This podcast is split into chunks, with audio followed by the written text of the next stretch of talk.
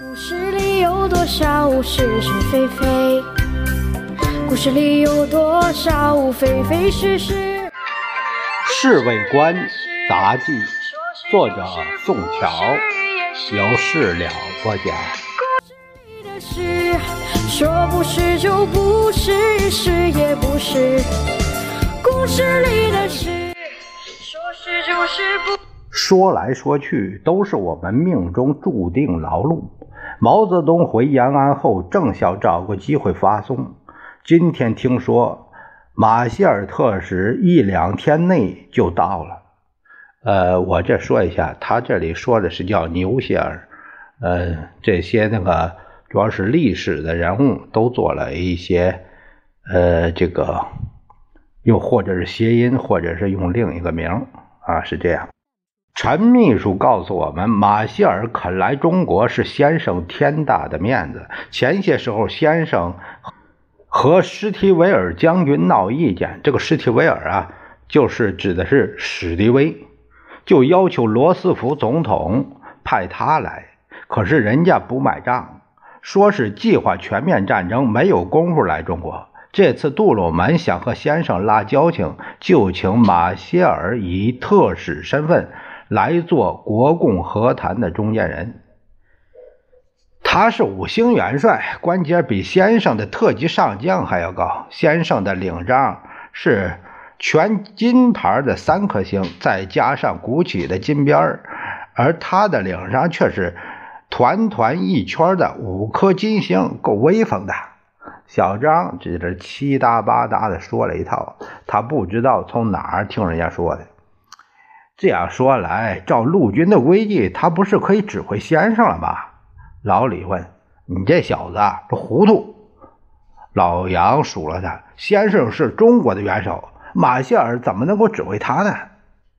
可是人家代表美国总统，先生对于美国人向来是非常恭敬的。那次山洞险些撞车，先生一看开车的是美国士兵，脾气都没敢发。现在人家元帅来了。”先生还不得乖乖听人家的话呀？老李不服气。美国是我们的盟主。陈秘书慢吞吞地说：“我们当然要接受他的领导。其实别的国家也都是跟着美国的后边走啊。比如，我们不也是五强之一吗？”我打断了他的话头：“强与强之间的程度不同。”陈秘书摇摇脑袋：“我们是外强中干呐！”小张嚷起来：“难道俄国也跟着美国走吗？”老杨忽然问：“陈秘书对于我们这些问题大概招架不住，他连忙站起身来说：‘苏联有他自己的办法，我想，我想，我想应该去办公室。’他三步两步走回他的办公室。”神气很慌张，这家伙，唉，可惜还是美国留学生，好像什么也说不出所以然来。小张望着他的背影说：“越是读书，胆子越小，随便说话，脑袋还要不要？”老李不住的摇头晃脑。杨忠良，侍卫长的声音有。老杨一面答应，一面跑出去。我们从窗中望见侍卫长在院子里指手画脚和老杨在说话，看样子不像有什么重要的事儿。什么事儿？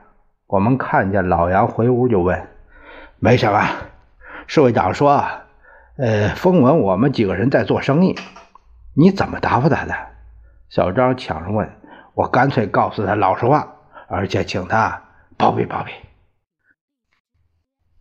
不是也是，故事里的事，说不是就不是，是。